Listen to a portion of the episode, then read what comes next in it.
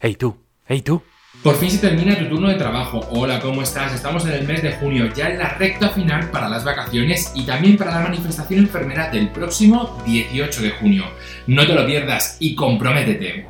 La consulta de manejo intestinal en Valencia. La manifestación enfermera del próximo 18 de junio. El 30 aniversario de Diario Médico. Ética, anarquismo y sexualidad, la publicación de Concepción Gómez. El enfermero Guillermo. El descubrimiento de Guillermo. Este es el podcast de FNN con Pedro Soriano. ¡Comenzamos! La consulta de manejo intestinal en Valencia.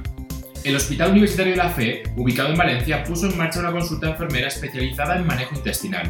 Eva García es su responsable y explica cómo ofrecer una, atención integral e individualizada de la persona con disfunción intestinal, proporcionando apoyo educacional, promoción de los autocuidados y mejora de la sintomatología con diversos tratamientos, con el fin de eliminar el estreñimiento o disminuir la incontinencia fecal.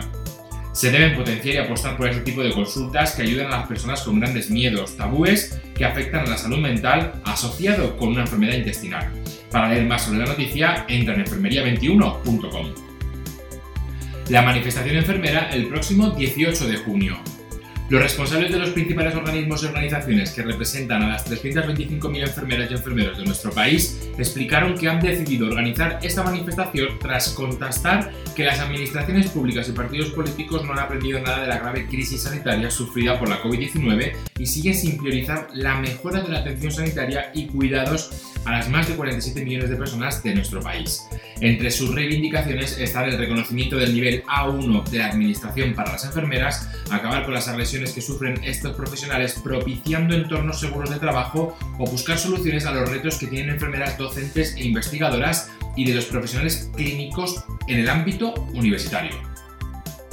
El 30 aniversario de Diario Médico.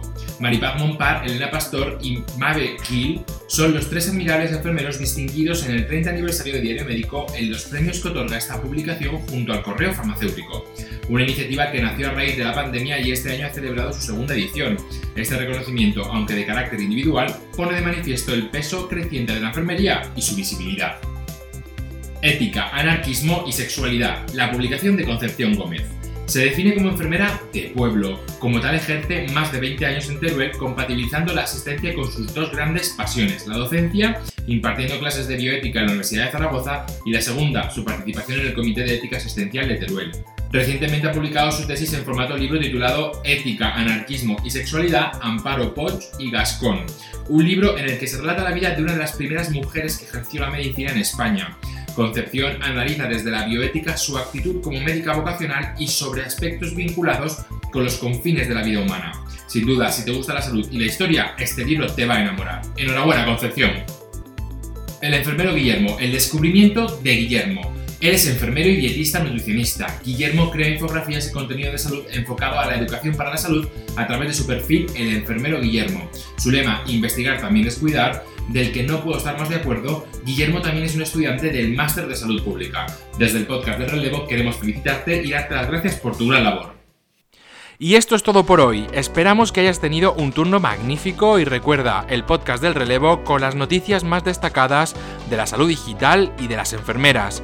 Nos vemos muy pronto aquí en el podcast del relevo de FNN con Pedro Soriano. Hasta pronto.